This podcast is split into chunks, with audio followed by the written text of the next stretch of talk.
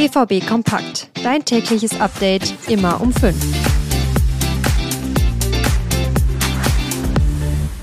Kein Geburtstagsgeschenk für die Fans. Der BVB hat an seinem 114. Geburtstag gegen Mainz ein weiteres Unentschieden einstecken müssen und überwintert damit in Krisenstimmung. Nach Abpfiff gab es neben Applaus auch Pfiffe von den Rängen. Wie das Spiel gelaufen ist und was Terzic dazu gesagt hat, das besprechen wir unter anderem jetzt hier bei BVB Kompakt. Mein Name ist Theo Steinbach, hallo von mir.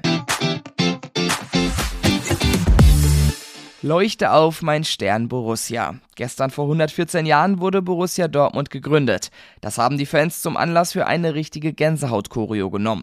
Ein goldener Stern, umrandet von Pyrotechnik, war vor Anpfiff auf der Südtribüne zu sehen. Der Funke ist aber nicht wirklich auf die Mannschaft übergesprungen. Dabei sah es am Anfang eigentlich ganz gut aus. Die Dortmunder haben Druck gemacht und sich direkt einige Chancen inklusive Lattenschuss erspielt. Das Tor hat aber länger auf sich warten lassen. Nach einer knappen halben Stunde hat es Julian Brandt dann gemacht. Und das mit einem sehenswerten Freistoß.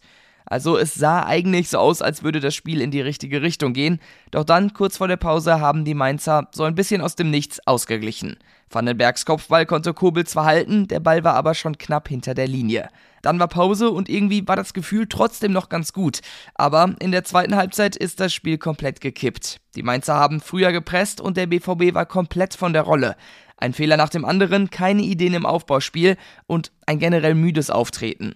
Also so ein bisschen das Bild, was man vom BVB in letzter Zeit schon öfter, wahrscheinlich zu oft gesehen hat. Das ist schon sehr alarmierend. Beim Stand von 1 zu 1 gegen den zu dem Zeitpunkt Tabellen 17. darf man einfach nicht so auftreten. Und das eine ganze Halbzeit lang.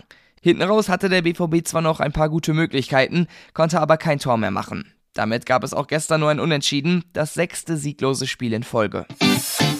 Und was ja so merkwürdig ist, die Mannschaft hat es doch gezeigt. In der ersten Halbzeit hat sie klar das Spiel dominiert. Danach war davon aber nichts mehr zu sehen. Diese zwei Seiten kennt man ja vom BVB. Sie können es eigentlich, schaffen es aber nicht, diese Leistung über ein ganzes Spiel, geschweige denn mehrere in Folge zu zeigen.